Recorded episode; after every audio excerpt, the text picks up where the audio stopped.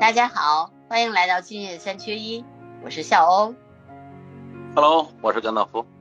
我是小鹿，我是豆豆。哎，我觉得深更半夜聊吃吧，肯定是一件比较那个上火的事儿。但是我还是忍不住先要聊一聊，就是最近已经火到没边儿的淄博烧烤。呃，你们有没有这个呃上上头的打算，决定去的？安排上了没？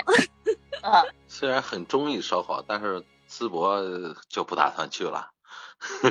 对，徐州烧烤也很有名，对吧？甘道夫，你来先讲讲徐州的烧烤啊，然后给我们介绍一下徐州烧烤。对呀、嗯嗯，就说起来徐州烧烤吧，其实火了十几年了，就是每年到了这个季节的时候啊，然后再往前推到夏季的时候，那晚上八点左右，就是七点七点之后，七点之后，嗯呃，基本上每家烧烤店都得排队，嗯，排队时间不等啊，有的可能就是你排个十几二十分钟，有的真的得排一个多小时。哎，他的你们徐州烧烤有啥特色？我可知道淄博烧烤是小葱、小饼、小酱，然后裹的烧烤吃。呃，徐州就是烧呃烤串卷烙馍，卷什么？嗯烙馍，烙馍是啥？烙烙饼的那个烙是不是啊？烙馍对，这这这边这边就就习惯性都说烙，烙。这边都习惯哦对习惯说烙，就是那种死面饼嘛，嗯，嗯，然后给它给它烙好的一层薄饼，然后卷着烤串，喝着小啤酒就开始了。有一点像哦。这两这两个地方，淄博其实离你们蛮近的吧？嗯，离得不远，嗯，都是嗯，徐州这四省交界。对呀、就是关于吃，关于烧烤这一块，就是很多地方的风格都往这边走。所以现在已嗯经火到北京来了。哎，我其实啊，就是这个淄博烧烤的这个火啊，我其实是有两点感受啊。第一个就是它火起来的原因，其实是源于一个特别暖心的故事，就是呃，疫情期间呢，有一些大学生自被那个就是等于是疫情阻隔在淄博了，然后呢，淄博市政府一直特别好的就招待他们，然后最后一顿请他们吃的烧烤。然后呢，这些大学生回来回去以后呢，就说我一定要就是再回去感恩，就是回馈呃淄博，然后就就就成群结队说这个你那个我们刚才就是呃底下聊的说这个呃叫什么突突突击叫什么？呃突击队 特种兵旅游特种兵对特特种兵旅游，大学这什么鬼兵 这个有关系嗯这这是另一个名词了，就是呃，大学生的旅游呢，他会把行程安排的非常紧凑，嗯哼把特别热门的景点、特别网红的美食全都看遍，全都吃到，像特种兵突击一样式的旅游，所以简称大学生特种兵或者特种兵旅游。哎，对，但是这个淄博烧烤也是大学生带火的，因为最开始的时候是从济南有一，就是你你一到周末的时候就看见很多大学生去淄博，但是它从二月份火起来之后呢，那么它带动了实际上是就变成了淄博的一个名片，是政府在后面有推手，比如说它政府出出台了一系列的法令，就是不管怎么火，第一不能涨价，第二呢不能。呃，降低这个呃产品质量，或者叫什么食品卫生，如或者是你有问题的话，那么你谁对不起徐那个淄博的话，那我们大家都要生共讨之，就这样的一些措施吧，然后就变成了这个淄博烧烤，呃，这个现在火起来的一个原因，嗯，对。嗯，但是我其实还是有一些呃疑虑的，嗯，因为我觉得这种。嗯，我们也看过很多类似的是这种宣传，但是最后呢，可能都偃旗息鼓了。我不知道淄博的烧烤能够火多久，这个这把这把火能够把淄博烧到什么程度？嗯，是能由此带动它的经济呢，还是说就是昙花一现？你们怎么看呀？我觉得互联网的人记忆都不会太长。我记得上一次火 好像也有个什么地方，然后推了一个就是很帅的帅哥出来，说是他们的旅游大使，然后后来就也没有声音了。四川的丁真吗？是四川吧？好像好像。对对对，四川的藏族小伙丁真是不是啊？对对啊，好像是，对对对对对。我现在连他名字都想不起来了。丁真也还在做，还在做推广那个形象大使。但是确实，互联网是比较容易，嗯，就是所谓跟风吧，嗯，至少我觉得五一这个风是跟定了，就是淄博的整个的那个火，那肯定是这个五一是没有问题的。但是它能火到十一吗？我觉得不行，十一之前肯定还会有一个热点。他其实现在就是我会发现啊，就是各个地方的政府啊，就咱们政府职能部门其实。特别是文旅这一块，很重视这个东西，嗯，就是推广地方的名片。呃，你像这个淄博烧烤之前，呃，也有几个就是很火的，就是各地的文旅局长自个儿去拍视频，然后来带动，带动自己家乡的这个这个美女那个那个局长，然后啊，对对对，都有都有这种，嗯，那之前不是故宫博物院院长不是也出来做那个吗？那个他就是 那个还是另外一回事儿，那个是那个还不是就因为故宫本身的那个单院长嘛，就是那个之前呢，其实呃故宫推火是因为他，但是故宫这个这个名片不用推，它自然而然就在那儿了。但是知道吗？就是因为它，所以我才去关注故宫的非常多的就是呃视频啊，包括一些内容。以前我觉得我根本就不关心故宫，故宫就故宫好了，反正都几百年了。嗯嗯嗯。但是就是因为它，然后我就去呃刻意的去找一些故宫的这些就是介绍啊，包括一些文化的东西啊过来看，我觉得就是有用的。是，那就说明你你这像你这样的，肯定还有一大波的人，同类的人，他们就喜欢追热点。会因为某一个热点出来，对呃某一个地方某一些呃的绿产品，或者是某一个地点，它产生了这种探索或者是去游览的愿望啊。嗯，对啊，就 因为故宫以前不是还有一个那个咖啡馆吗？现在不是拆掉了嘛？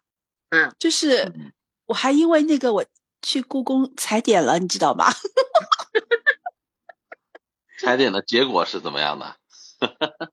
拆了呀，对，但是故宫其实它有很多的，就是内容可以挖掘啊，就是比如说故宫的名片，它可以做文旅吧，文旅也是文旅产品啊，文创产品也是从故宫开始的，然后再火了其他的地方，呃，但是呢，我觉得比如说啊，故宫一开始的文创产品是特别有独特性的，比如说故宫的口红啊，我都买过嘛。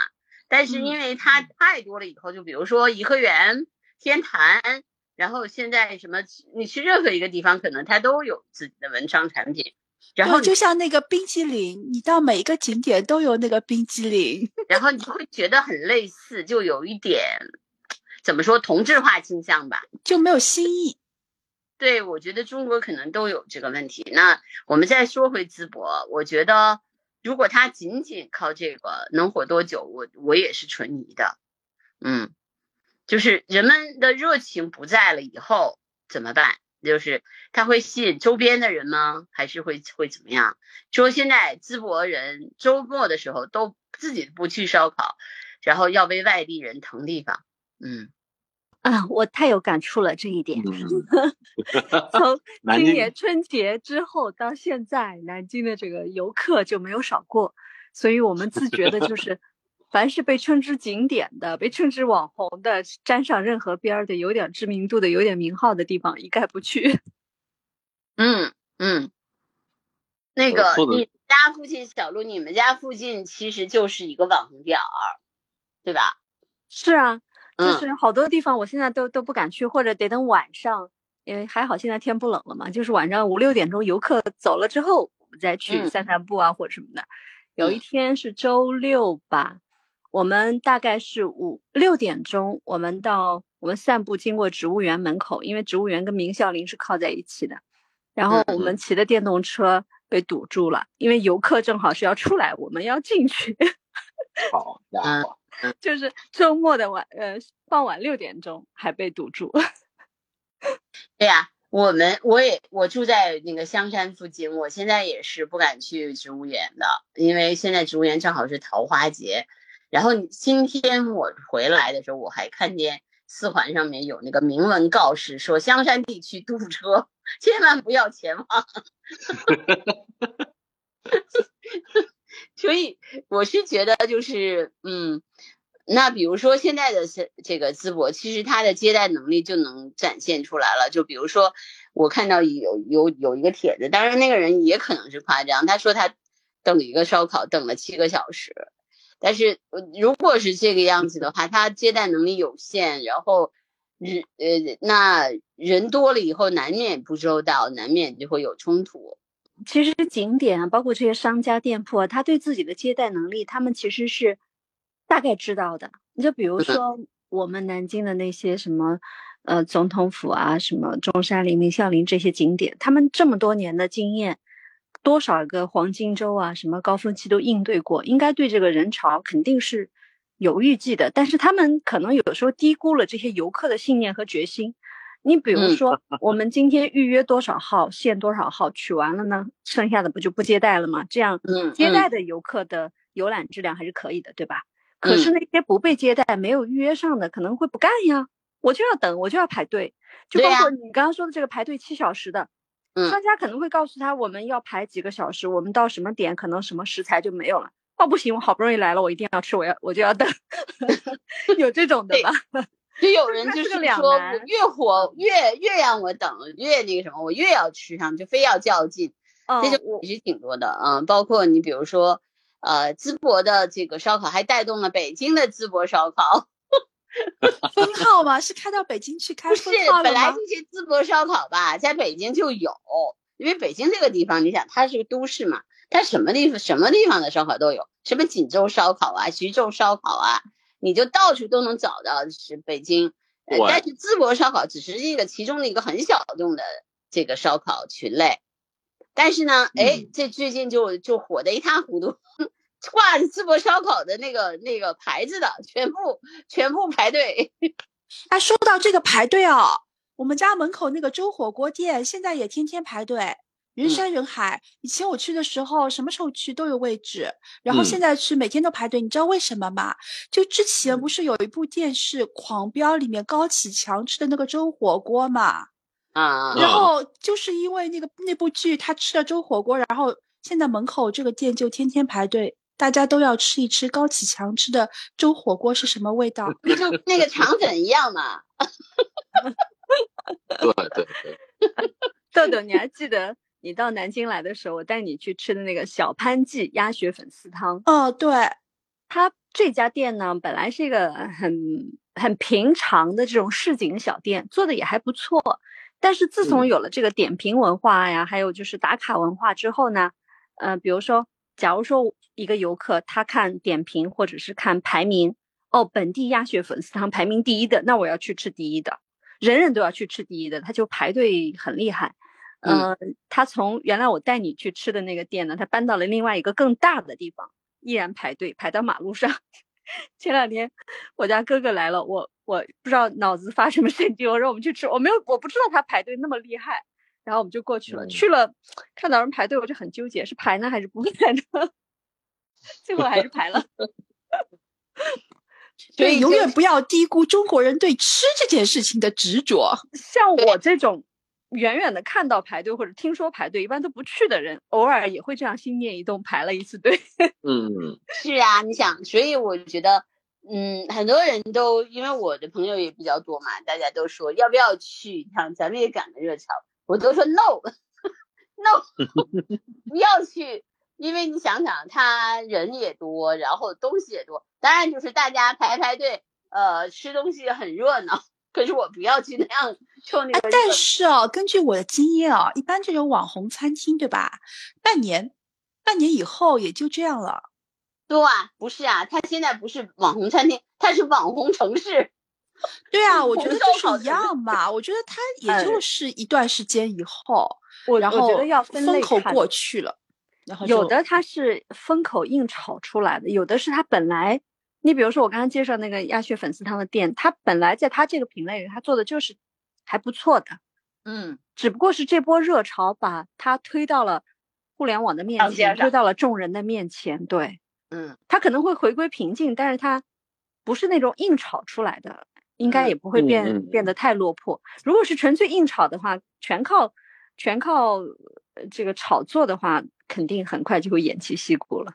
然 后我也看了一些报道，说之前淄博烧烤就很有名，说比如说济南的人呐、或者其他周边的城市的人会去淄博吃烧烤，但是只在山东，只限于几十公里或者几百公里的范围内，不会全民 集体去吃烧烤。我觉对得他真的可以拍一个纪录片，叫《全民奔向》。对他这个东西，其实一个是当地政府，咱们说了，就是他有意的去推动经济复苏嘛，因为疫情过后。嗯第二个也是疫情过后，大家其实呃也有一种消费的欲望，嗯，消费中国人，中国人一向是民以食为天，而且对吧？我可以不对我我可以不去消费一些什么什么奢侈品啊、高档的东西，但是吃这个东西，我觉得现在中国人的思维，呃，是肯定放得开的。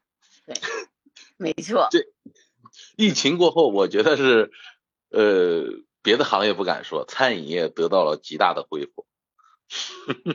对，但是其实餐饮业的恢复后面呢，其实有一些背景，就是有一些真的挺不过来的就倒闭了嘛。所以现在你如果你因为我是个对就是这个餐饮比较就是比较感兴趣，对美食比较感兴趣的人，那我也会做一些研究，我就会发现，比如说二零一九年和二零二三年的餐饮比较的话，基本上都贵了百分之五十左右，就每个菜的价格是的，百分之五十，我觉得是涨上了去了，啊、嗯，就是你看着它称称的那个单价的，就是那个菜价都在涨。哎呀，你们不要说餐饮业了，那个疫情过后，我觉得人人都在抢钱，啥东西都涨价。